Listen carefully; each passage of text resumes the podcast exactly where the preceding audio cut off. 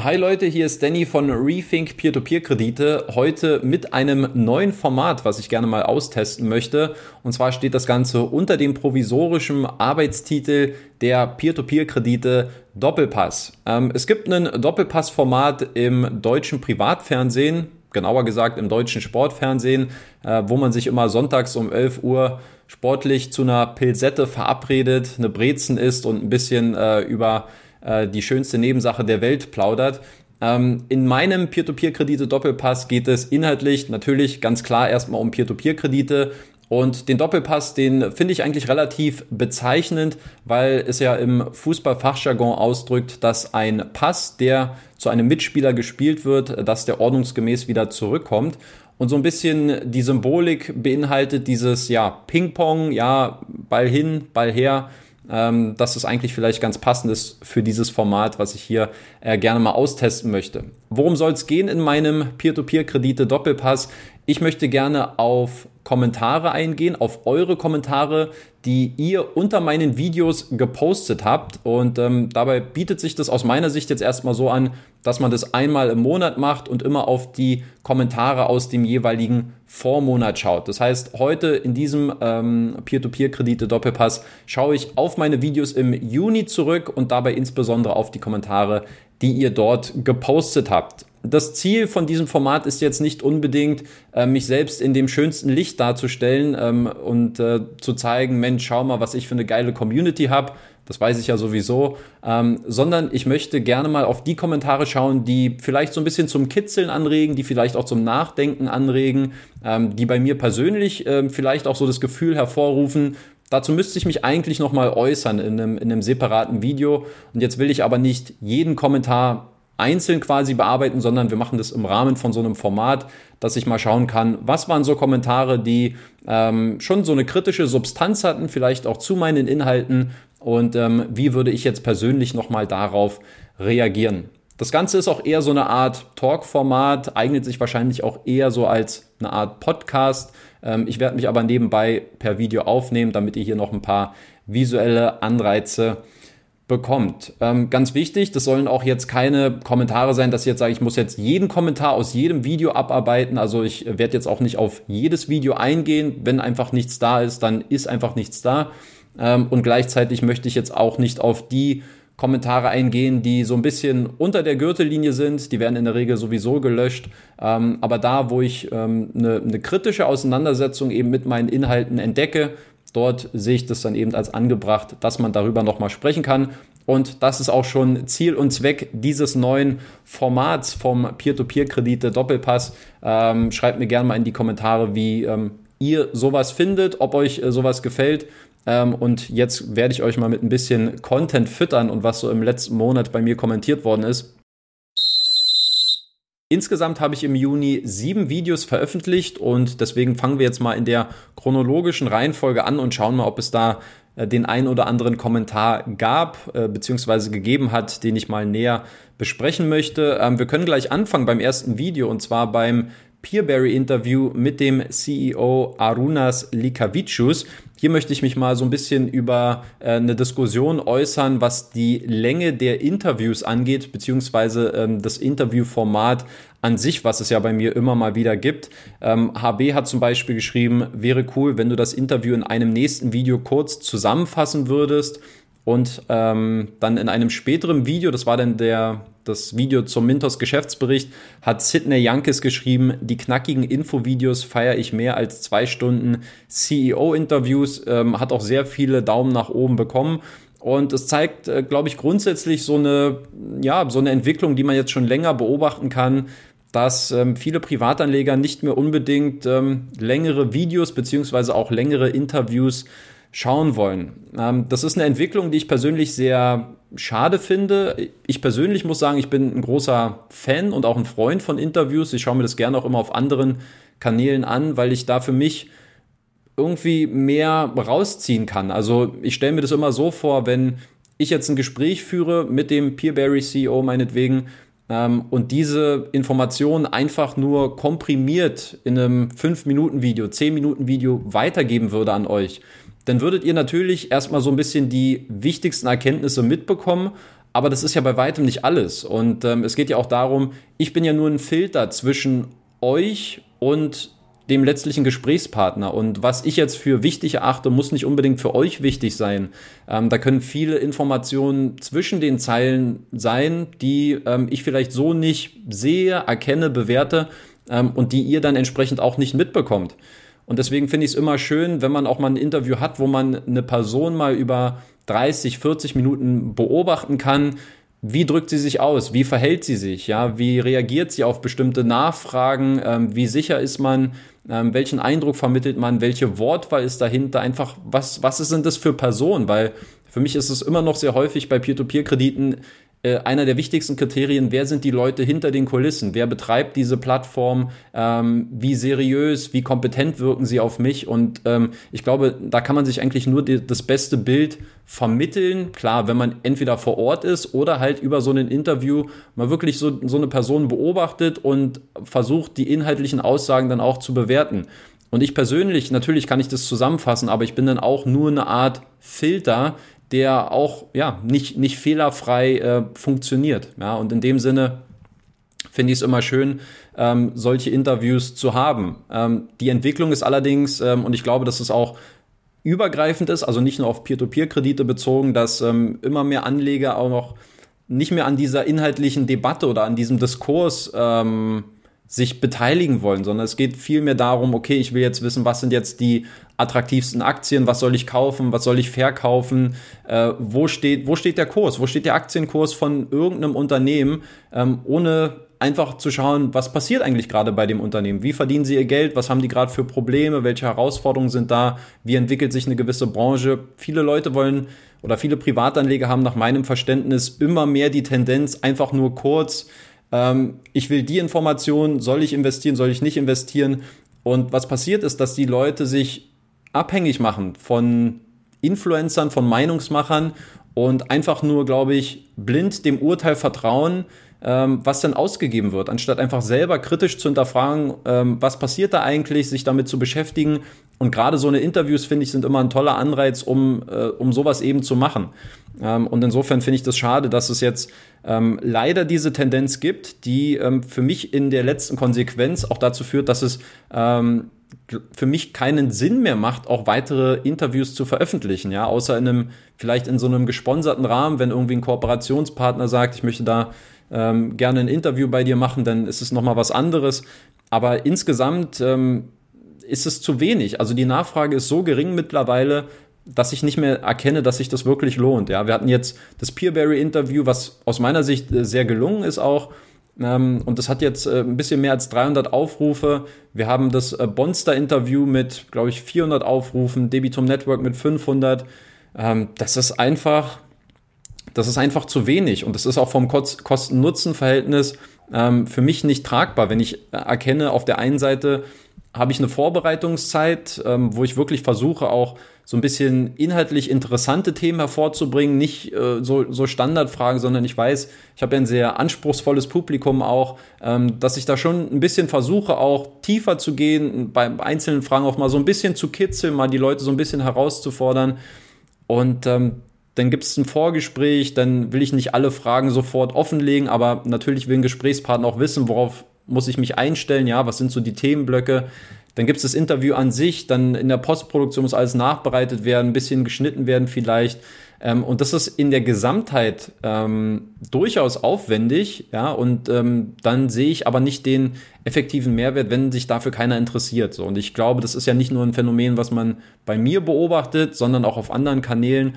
Ähm, und es ist eine, eine Entwicklung, die mich nachdenklich stimmt, aber die für mich auf jeden Fall als Konsequenz auch dazu jetzt führt, dass es deutlich weniger ähm, Interviews bei mir geben wird. Und ähm, ja, ich, ich kann auf der einen Seite nachvollziehen, dass man äh, sagt, Zeit ist ein begrenztes Gut, ich will Informationen möglichst kompakt ähm, haben, aber mh, hm, ich weiß nicht, ob man, ähm, ich glaube auch, dass so ein bisschen dieses, dieser emotionale Bezug eigentlich auch zu seinem Investment äh, verloren geht, weil ich, ich persönlich, ich habe auch bei vielen Dingen ein besseres Gefühl, wenn ich mich noch mehr mit Plattformen beschäftige. Das kann natürlich auch immer ein Trugschluss sein, dass man sagt, man kommt hier auf die falsche Fährte oder man lässt sich von gewissen Faktoren leiten, die vielleicht doch nicht so wichtig sind oder nicht so relevant sind.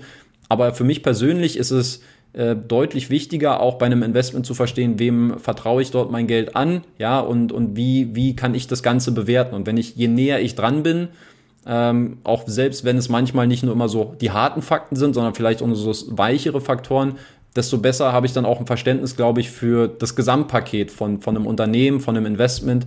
Ähm, und das ähm, ist eigentlich auch einer der großen Vorteile, muss man sagen, bei finde ich zumindest äh, bei, bei Peer-to-Peer-Plattformen, das sind eben keine großen Corporate-Unternehmen mit mehreren zigtausend Mitarbeitern, sondern ähm, es sind eher zentriertere Organisationen, kleinere Fintechs, ähm, sehr schlank, sehr agil und ähm, wenn es die Plattform anbieten, dass man eben auch diesen Austausch, diesen Dialog führen kann, ähm, warum den nicht nutzen? Ja, und das ähm, ja, ist eine Entwicklung, die ich, die ich schade finde. Ähm, das ist so das, was mir jetzt hier zu diesem Peerberry-Interview einfällt. Wir machen weiter mit dem äh, Video zum polnischen Kreditmarkt. Äh, auch das uh, war ein äh, ordentlicher Zeitaufwand, das kann ich euch sagen. Äh, erstmal die eigene Recherche, ähm, zu schauen, was da los ist. Die ganze Kommunikation auch, die Unterstützung, die ich durch Twino und die Aventus-Gruppe bekommen habe, beziehungsweise durch deren äh, verantwortliche Mitarbeiter, hat mir sehr viel geholfen, aber es war auch extrem aufwendig. Ähm, hier muss ich sagen, es hat mir aber auch extrem viel Spaß gemacht und ähm, für mich erhält dieses äh, Video zum polnischen Kreditmarkt äh, auf jeden Fall auch den Stempel als äh, Lieblingsvideo des letzten Monats. Äh, den werde ich vielleicht jetzt auch immer parallel noch dazu verteilen. Ähm, und wie ich sehe, ähm, bei den Kommentaren, bei der Bewertung hat es auch euch sehr gut gefallen. 265 äh, Likes, etwas mehr als 1800 Aufrufe bis jetzt. Ähm, Vanessa zum Beispiel, Vanessa99 hat geschrieben, danke für deinen Content. Die meisten YouTuber machen irgendwelche billigen 10-Minuten-Videos und wollen Geld, Geld und noch mehr Geld. Hier steckt hingegen Arbeit und echter Mehrwert. Danke. Äh, Bruno Koch hat geschrieben, danke. Äh, Danny hat immer einen USP. Ähm, das, sind, das sind schöne äh, Kommentare, die ich äh, auch immer mal wieder mit einstreuen möchte, weil ähm, das für mich persönlich sind auch Kommentare, ähm, immer auch ein guter Indikator, wie wird mein Inhalt wahrgenommen, weil ich habe keine direkte Rückkopplung. Ja, wenn ich man will ja irgendwie auch, dass seine Arbeit immer bewertet wird und der eine Maßstab ist immer so, okay, monetär, ne? Man drückt immer sehr viel bei der Wertschätzung darüber aus, ähm, wie viel verdient man durch das, was man macht. Ja, dadurch wird sehr viel äh, Selbstwert abgeleitet, aber für mich persönlich ähm, ist es natürlich auch wichtig, keine Frage, aber genauso sehr immer auch, hey, gefällt den Leuten eigentlich gerade so die Art von Inhalten, die ich erstelle, so von der, von dem Inhalt an sich, von der Idee, von der Darstellung, ähm, kommt es gut an, ja, und können die Leute damit was anfangen, hilft es den Leuten weiter, ist für mich extrem wichtig, deswegen ist immer auch schön, solche Kommentare zu lesen. Dann hatte ich einen äh, Kommentar von Benedikt Tiba, der hat geschrieben, äh, wie, wie, sieht das denn generell mit anderen Ländern aus? Bei Mintos zum Beispiel, dort kann man in sämtliche Länder investieren, von Kenia bis Albanien etc. Bei den meisten Ländern weiß ich nicht, ob es dort nochmal ein besonderes Risiko gibt und man dort vielleicht besser nicht investieren sollte. Ähm, Benedikt, ja, es ist ein, ähm, ein Ansatz, den ich, den ich verstehe, aber ich würde es mal so sagen, selbst wenn es ein bestimmtes, also grundsätzlich ist es für mich sehr schwer, hier ähm, den, die komplette Welt abzudecken und zu sagen, ähm, ja, nein, ja, nein oder so, was ich glaube ich manche äh, Anleger auch immer vorstellen, so bei den Plattformen, sagt mir einfach so, soll ich es machen oder nicht, ja, ähm, sondern dass man einfach verstehen muss, mh, selbst wenn es so ein Länderrisiko gibt, und wir können ja gerne auch in, in, in Polen bleiben, Polen hatte einen massiven ähm, Rückgang beim Kreditvolumen im letzten Jahr. Das ist auf mehrere Gründe zurückzuführen, primär aber durch ähm, neue Regularien, die im letzten Jahr eingeführt worden sind, ähm, auch bedingt durch die, den Ausbruch der Covid-19-Pandemie. Und diese neue Gesetzgebung hat den ähm, Kreditsektor sehr stark schrumpfen lassen, insbesondere auch den Nichtbankensektor.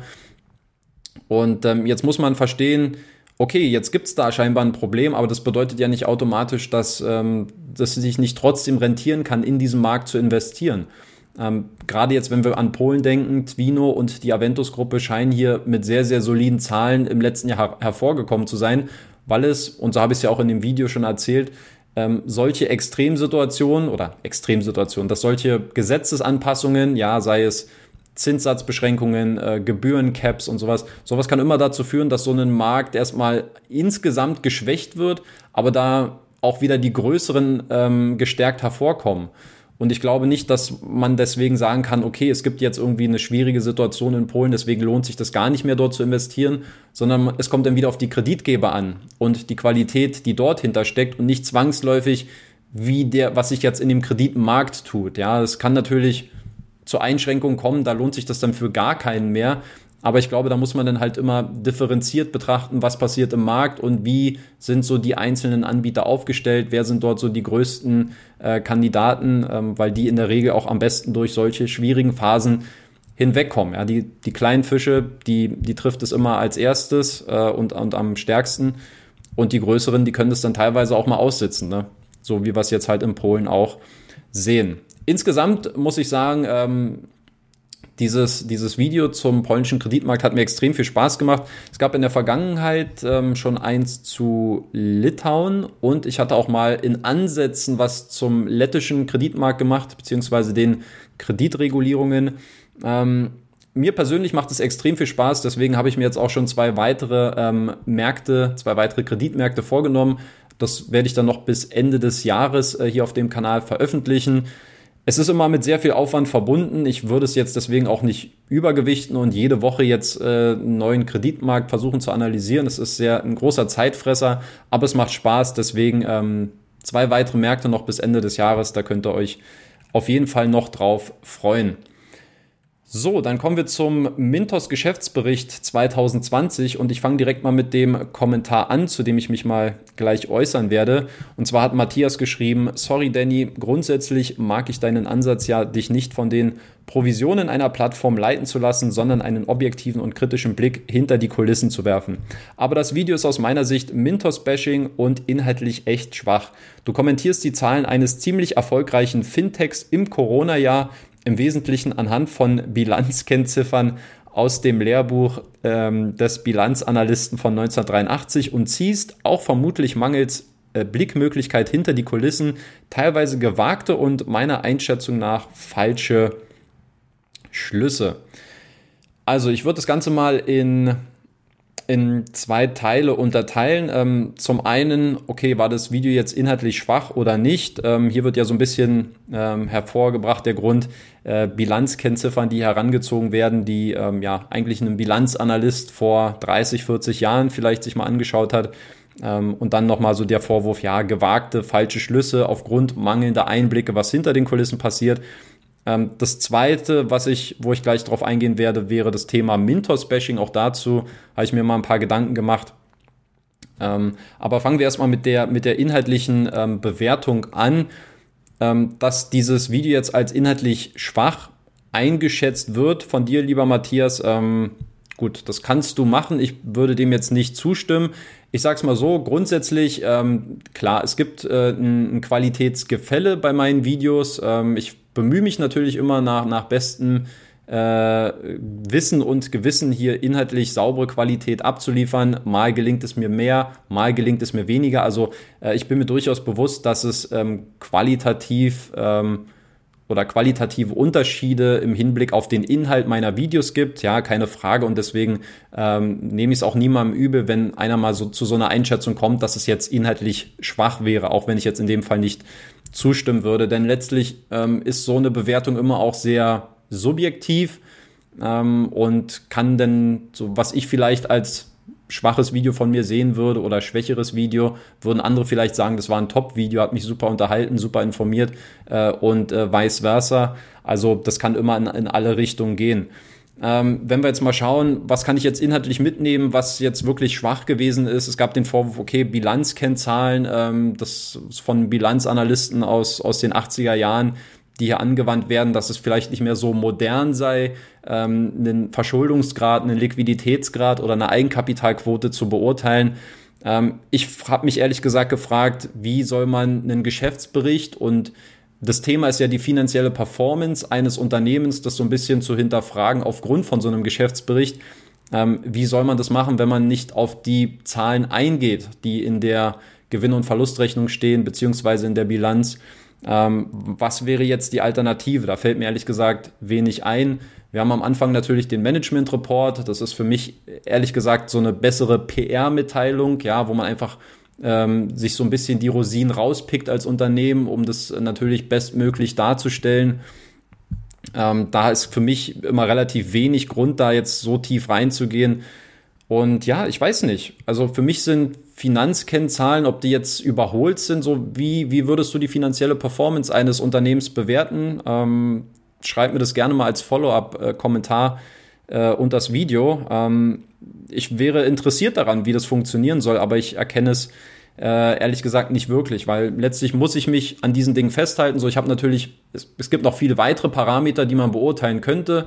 Ähm, ich persönlich, ich reduziere mich da bei der Bilanz immer äh, oder konzentriere mich da auf, auf Sachen wie Eigenkapitalquote, Eigenkapitalsteigerung, Verschuldungsgrad, Liquiditätsgrad, immaterielle Vermögenswerte, ja, was auch immer ähm, sehr stark variiert äh, unter den verschiedenen Plattformen. Ähm, aber sag mir gerne, wie du, wo dein Ansatz besteht, weil ähm, vielleicht kann ich ja da noch was, was lernen. Ähm, und der Vorwurf äh, mangelnder Einblick hinter die Kulissen, was dann so hinten raus nochmal kam, hm, wüsste ich jetzt ehrlich gesagt auch nicht, was es mit dem Thema des Videos zu tun hat. Also wo hätte ich jetzt einen Einblick bei Mintos haben können, wo ich sage, ach ja, vollkommen falsch interpretiert, weil letztlich ähm, ein Geschäftsbericht, das ist ja auch das Schöne, warum, warum ich ähm, das bei aller Bescheidenheit, weil ich bin kein gelernter Finanzanalyst und so, es ist nur meine subjektive Beurteilung dessen, was ich sehe. Ähm, aber was ich immer schön finde, ist, es sind halt harte Fakten. Also man kann im Management-Report oder auch sonst, man kann alles immer in ein gewisses Licht färben. Aber Zahlen, die ähm, auditiert sind, die geprüft sind, da kann man sich dran festhalten. Das sind keine das sind keine soften Faktoren, das sind auch keine, wie soll man sagen, keine, keine weichen Faktoren, sondern es sind harte Zahlen und an denen kommt man nicht vorbei. Und äh, da kann man dann beurteilen, äh, okay, so hat sich der Umsatz entwickelt, ähm, dort kamen die Erlöse her, so viel musste abgeschrieben werden, äh, so sieht es mit den Mitarbeitern aus, so viel wurde fürs Marketing ausgegeben. Das sind für mich harte Faktoren, die man bewerten kann.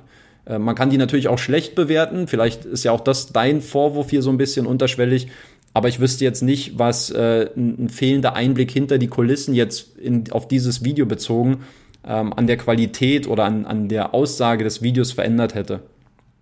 Ähm, das ist mir jetzt ehrlich gesagt nicht ähm, deutlich geworden. Vielleicht, ähm, ja, was mir so ein bisschen gefehlt hat an diesem Kommentar ist äh, so ein bisschen vielleicht diese, diese Substanz, ja, so ein bisschen die, ähm, die, die, so ein bisschen die Tiefe noch so einfach auch nicht nur dieses Anprangern, sondern einfach, okay, auch mal einen Lösungsweg zeigen und konkret zeigen, was, äh, was ist jetzt vielleicht äh, falsch gemacht worden oder wie hätte man es besser machen können. Ähm, Wäre sicherlich hilfreich gewesen, um das jetzt noch mal, um noch besser darauf eingehen zu können. Ein zweiter Punkt, ähm, Mintos-Bashing ich habe mal nachgeschaut, ähm, Bashing, klar, wird mittlerweile relativ häufig, also den Begriff selbst kennt man natürlich, er wird auch häufig verwendet. Ich habe mal geschaut, wie er, wie er konkret definiert wird. Ähm, man sagt, es ist eine, eine öffentliche Beschimpfung, beziehungsweise es hat was mit einer heftigen und herabsetzenden Kritik zu tun.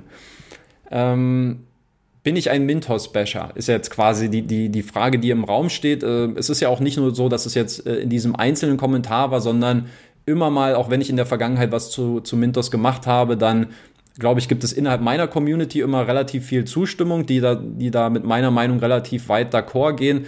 Aber es gibt eben auch in den Kommentaren immer wieder Leute, die sagen, ach, das ist Mintos-Bashing und das ist einfach nur, äh, um, um die Plattform irgendwie in schlechtes Licht zu rücken und so. Ähm, ich muss sagen, grundsätzlich mein Anspruch bei den Inhalten, die ich veröffentliche, aber das ist äh, nicht erst seit gestern so, sondern ähm, seit Tag eins ähm, ist es immer möglichst objektiv und kritisch äh, Themen zu durchleuchten, versuchen zu durchleuchten, versuchen zu hinterfragen. Und ähm, natürlich ist immer auch so eine subjektive Meinung, die lasse ich immer mal durchschauen, ja, einfach mal so ein bisschen meine persönliche Einschätzung am Ende als Kommentar oder, oder kurz als mein persönliches Fazit. Ähm, aber da mache ich, das möchte ich mal sagen, äh, da mache ich jetzt keine Unterschiede, wenn, also ich habe jetzt auch nochmal meine, meine, meine Videos mal durchgeschaut. Es ist äh, erstmal plattformunabhängig, ja. Also ich habe äh, zu, zu Viventor was gemacht, zu, zu Finbi, Sachen, die mir aufgefallen sind, äh, die, die mir nicht gefallen haben. Ähm, darüber habe ich was gemacht. Äh, interessanterweise habe ich 2019 auch mehrmals äh, mich negativ über Twino geäußert, weil ich da auch den Eindruck hatte, dass äh, viele Komponenten nicht wirklich zusammenpassen und ähm, die, die Situation, in der sich das Unternehmen befunden hat oder die Plattform, ähm, auch nicht wirklich optimistisch war, ja. Und das ist auch was, was sich äh, gewandelt hat in den letzten Jahren, was man miterlebt und, äh, und mitbekommt. Und dann bin ich mir da auch nicht zu fein oder zu schade zu sagen, ey, so, das hat, da hat sich was getan. So. Und ich gehe auch davon aus, dass Mintos, äh, die nach meinem Anschein sich auch um sehr viele Dinge äh, bemühen, viele ihrer Schwächen versuchen abzudecken, ähm, aus der Vergangenheit, dass äh, man da ebenfalls versucht, sich besser ähm, aufzustellen. Und deswegen sehe ich es auch nicht als ausgeschlossen an, dass ich sage, hey, in einem Jahr ist es jetzt vielleicht an der Zeit, Mintos eine zweite Chance zu geben, ja, und, und da wieder neu einzusteigen. Aber ähm, ich grundsätzlich, das ist Mintos-Bashing, dann müsste man auch sagen, ähm, ich habe bei Debitum Network Anfang des Jahres äh, einen Beitrag gemacht, äh, zu diesem ICO-Scam, wo man gesagt hat, dieses, dieses Crowd-Sale-Funding äh, mit den DEB-Token, das war irgendwie äh, nicht ganz koscher, was die Plattform da gemacht hat. Viele Vorwürfe, die es online gibt. Ähm, ich habe mich damit auch sehr kritisch auseinandergesetzt und ähm, will Debitum auch nicht von allem freisprechen, äh, aber ich investiere nach wie vor. Ähm, bei Bondora habe ich mich sehr kritisch zum Thema Portfolio Pro geäußert, die Performance äh, des Kreditportfolios, äh, Bondora in Spanien. Das sind alles Videos, die ähm, ich auch veröffentlicht habe und trotzdem nicht gesagt habe, aber jetzt investiere ich dort nicht mehr, sondern für mich gehört diese kritische Auseinandersetzung mit dazu. Und manchmal habe ich den Eindruck, dass eine, eine, Plattform so ein bisschen übers Ziel hinausschießt. Und das ist für mich bei Mintos eben der Fall gewesen, weil für mich im letzten Jahr sehr viel äh, deutlich geworden ist, diese Art von Vetternwirtschaft, die bei Mintos äh, betrieben worden ist und so ein bisschen der Eindruck mit den Maßnahmen der Plattform, dass sehr häufig die Interessen der Investoren immer erst an zweiter Stelle standen. Ja, und dass man da eher geschaut hat, ähm, die, die Kreditgeber, ja, Gesellschafter, Überschneidungen, ich will gar nicht mehr alles jetzt aufrollen, ähm, dass man da aus meiner Sicht sehr viel Kredit verspielt hat, weil man ähm, teilweise, glaube ich, keine gute Arbeit bei der, bei der Auswahl, also beim Risikomanagement gemacht hat, bei den, bei den Kreditgebern ähm, und sich dann so ein bisschen selber noch ins Bein geschossen hat, weil es eben viele Verflechtungen untereinander gibt, dass man da als Mintos Unternehmen auch nicht wirklich konsequent im Sinne der Investoren vorgegangen ist. Ich möchte dieses Thema jetzt gar nicht mehr im Einzelnen aufdröseln. Ich will nur darauf hinaus, dass meine Entscheidung gegen Mintos ähm, hatte nicht unbedingt was mit der Rendite an sich zu tun, weil ähm, ich glaube, dass Mintos perspektivisch als Unternehmen nach wie vor zu den besseren Alternativen ähm, gehört, aber sie für mich als Investor nicht aktuell tragbar sind oder ich nicht mich daran beteiligen möchte mit meinem eigenen Geld, ähm, weil ich sage, da ähm, sind gewisse Dinge, die passieren, die ähm, ich nicht toleriere oder die ich nicht für gut befinde, äh, unabhängig davon, dass die Rendite, selbst wenn ich jetzt so ein bisschen, ich meine, es ist ja nicht so, äh, dass ich nicht auch von gewissen Ausfällen und Rückforderungen betroffen äh, wäre bei Mintos. Äh, da gibt's auch wahrscheinlich nach Abschreibung 600, 700 Euro, die bei mir in die Binsen gehen. Ähm, aber da bin ich trotzdem mit einer Rendite von bestimmt noch selbst dann von knapp 10%, etwas unter 10% relativ gut mit dabei. Ja, aktuell sind es noch um die 12%.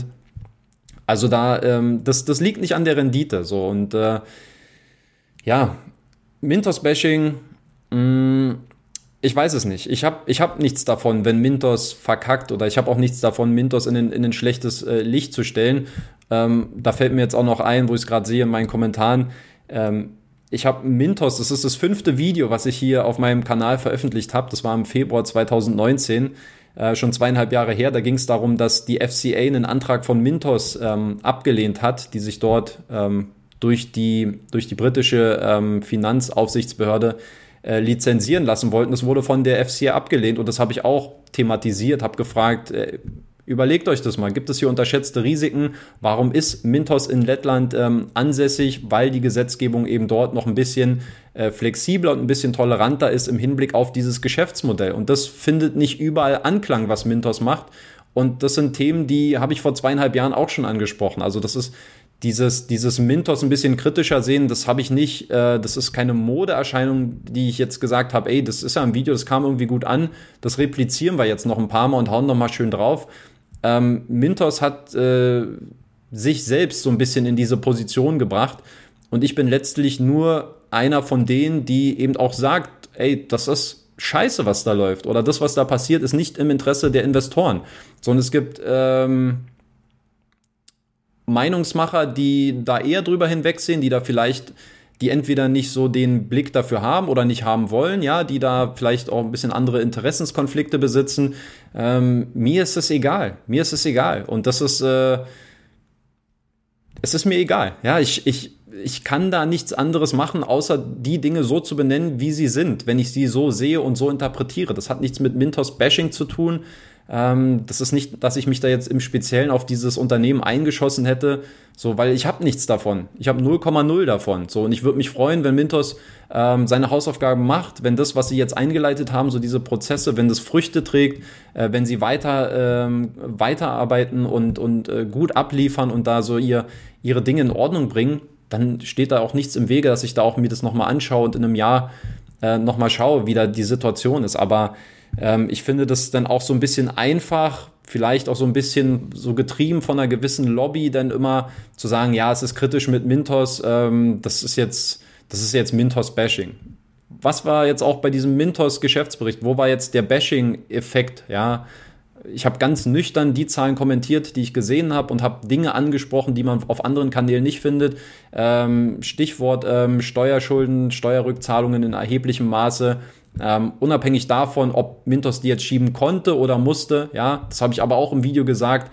Also ich versuche da nicht Leute oder Investoren auf eine falsche, eine falsche Fährte zu lenken, die es vielleicht gar nicht gibt, nur um mich da selber jetzt irgendwie äh, zu profilieren oder so. So ein Blödsinn. Ähm, ja, also das, das einfach mal so ein bisschen ein paar Worte zum Thema Mintos-Bashing. Ich weiß, dass es immer so auch eine gewisse Hardliner gibt bei Mintos und so ein bisschen Mintos-Fanboys und so und so. Und es ist auch okay so. Ich gönne euch das, ja, aber dann kommt mir wirklich mit Substanz, was ist jetzt konkret, wo, wo, wo war jetzt der Verstoß oder wo meint ihr, habe ich jetzt eine Grenze über, überschritten, so, um mich hier vielleicht äh, zu profilieren oder so. Das ähm, müsste dann noch mal deutlicher werden.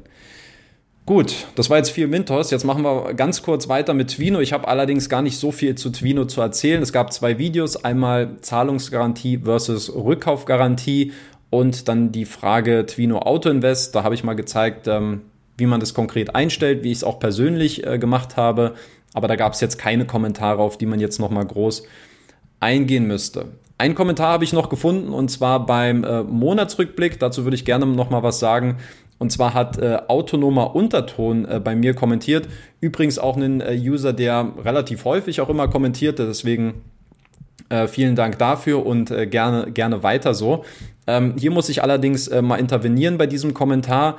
Ähm, und zwar hat er geschrieben, Bondora macht überhaupt keinen Sinn mehr, auch Go and Grow nicht. Dann aus welchen Gründen sollte man eine 6% Rendite mit möglichem Totalverlust akzeptieren, wenn man mit einem Weltportfolio, welches, historische, welches historisch im Durchschnitt 7% gebracht hat, eine sichere Anlagestrategie verfolgen kann?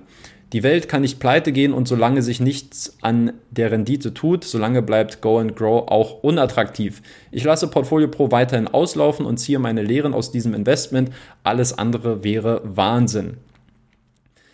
Was für mich jetzt in diesem Kommentar ähm, interessant ist und worauf ich mal eingehen möchte, ist die Frage, ähm, dass viele Anleger, und das, deswegen, also das ist jetzt nur ein stellvertretender Kommentar, auch sowas habe ich in der Vergangenheit schon häufiger gelesen, ähm, dass man Assets immer miteinander vergleicht und dass man immer so ein bisschen so einen, so einen Schubladendenken hat, ähm, wo man immer denkt, okay, das eine schließt das andere aus. Und ich glaube, dass das ähm, der falsche Denkansatz ist, denn es geht ja letztlich darum, ähm, wir haben ja das sogenannte magische Dreieck der Geldanlage, ähm, basierend auf den Faktoren äh, Rendite, Risiko und äh, Liquidität. Rendite, Risiko, Liquidität, genau. Und ähm, im Rahmen dessen hat jede Anlageklasse immer so eine ähm, andere Gewichtung. Und von daher finde ich auch, ob es jetzt nun Kryptowährungen sind, Immobilien, Peer-to-Peer-Kredite, Aktien, ETFs, ähm, ich finde, alles hat irgendwo im Rahmen dieses Dreiecks seine ähm, Daseinsberechtigung. Ja? Und letztlich liegt es an uns als Investoren, dass wir für uns entscheiden, was ist für mich der richtige Mix aus diesen drei Parametern und welche Assets passen hier in welcher, in welcher Korrelation zusammen. Und ähm, ja, 6,75 Prozent bei Bondora Go and Grow kommen natürlich mit einem höheren Risiko, als wenn ich langfristig äh, in irgendein Weltportfolio habe und irgendwie einen, einen globalen ETF äh, mir aussuche. Ist ja keine Frage. Ähm, aber die Frage ist Liquidität, ähm, Kurzfristigkeit, dass man auch sowas mit berücksichtigt, weil natürlich ist Geldanlage ähm, wird ja von vielen immer mit einem Buy-and-Hold-Ansatz verfolgt, langfristiges Investieren und dagegen spricht ja auch nichts und aber jeder hat eben auch einen anderen Anlagehorizont und andere Bedürfnisse. Und wenn jetzt jemand schaut, der vielleicht nur einen Monat Geld anlegen will oder ein halbes Jahr oder zwölf Monate, ähm, der muss sich dann halt auch damit befassen, okay, wenn du in Aktien investierst, in Kryptowährungen, das sind volatile Märkte. Da hat man auch jetzt nicht die Prognose, dass sich das Geld um Betrag X vermehrt äh, in, einem, in einem kurzen Zeitraum. Und dann ist die Frage, lohnt sich dann eben das Risiko, in den Aktienmarkt reinzugehen, ähm, wenn man weiß, nach sechs bis zwölf Monaten will man vielleicht wieder raus. Und gibt es da nicht vielleicht ähm, liquidere Möglichkeiten? Ja, natürlich mit einem bewussten Risiko, was man hier auch bei Peer-to-Peer-Krediten eingeht aber dass man eben sagt, okay, Sparbuch ist mir jetzt zu konservativ, so ich suche vielleicht was, ähm, was ein bisschen mehr Rendite bringt. Und dann finde ich es nicht verwerflich, auch zu sagen, hey, Geldanlage kann eben auch kurzfristig sein und es kann, muss nicht immer nur 30 Jahre plus X sein, ähm, sondern man kann eben auch mal in kürzeren Intervallen denken und einen gewissen Teil von seinem Portfolio dann eben auch entsprechend so, so ausrichten. Und das sehe ich ähm, auch immer häufig, dass so diese, diese Quervergleiche gemacht werden, die ähm, aus meiner Sicht nicht wirklich fair sind oder auch nicht angebracht sind, weil es ist so ein bisschen so Äpfel mit Birnen vergleichen. Ja, jede Assetklasse hat seine äh, Berechtigung ähm, oder hat seine Vorteile, seine Nachteile und für uns sollte es daran liegen, zu beurteilen, ähm, wie kurzfristig oder langfristig wollen wir gewisse Assets äh, verteilen und man kann natürlich auch sagen, ist auch bei mir ein Ansatz, dass ich äh, bei Peer-to-Peer-Krediten auch tendenziell ähm, lieber kurzfristig investiere, um dann eben auch die Möglichkeit haben, bei entsprechenden Schwächephasen bei anderen Assets dort mehr nachzulegen. Ist dann auch wieder eine Glaubensfrage. Sollte man denn mehr Cash halten? Sollte man äh, sein, wie viel Cash sollte man vielleicht in kurzfristige Assets bei Peer-to-Peer-Krediten reinsetzen. Also das sind dann wieder alles wieder Glaubensfragen, da muss wieder jeder für sich eine Antwort finden.